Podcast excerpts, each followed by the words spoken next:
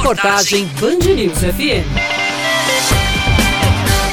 Para a professora Sayonara de Lucena, o preço dos alimentos é abusivo. Tenho sentido e visto a cada semana mudanças de preços nas mercadorias. Apesar do nosso país estar enfrentando é, a economia grandes problemas por conta da pandemia, mas os preços não deixam de ser alterados. Nos últimos meses, o aumento tem sido abusivo. A cesta básica em João Pessoa aumentou em mais de 31% nos últimos 12 meses. De acordo com o levantamento do DIEESE divulgado nesta segunda-feira, o valor em novembro chegou a a marca dos 454 reais, o que representa 1,08% mais caro em comparação a outubro. Destaque para o óleo e arroz, que tiveram alta, mas segundo Sayonara, há outros vilões como sabão em pó, que muitas vezes ultrapassa não só centavos, água sanitária, né, material de higiene como um todo. E para piorar o cenário, a inflação, que é o que desvaloriza o seu dinheiro e o seu poder de compra, em novembro ficou em 0,89%. Foram 0,03 pontos percentuais acima da taxa de outubro.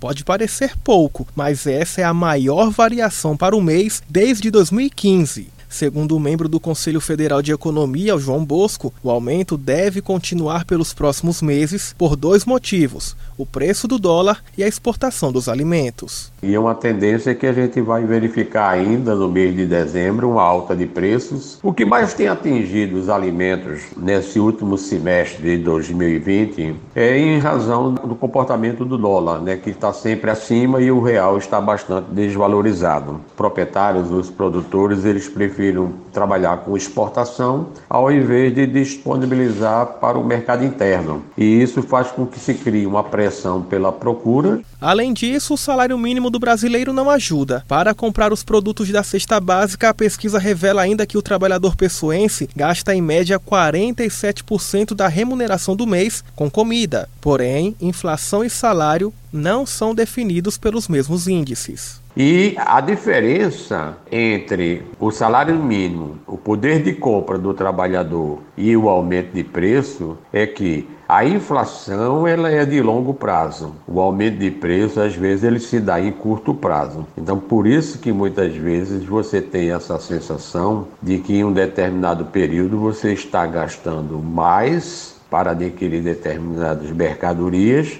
do que outras.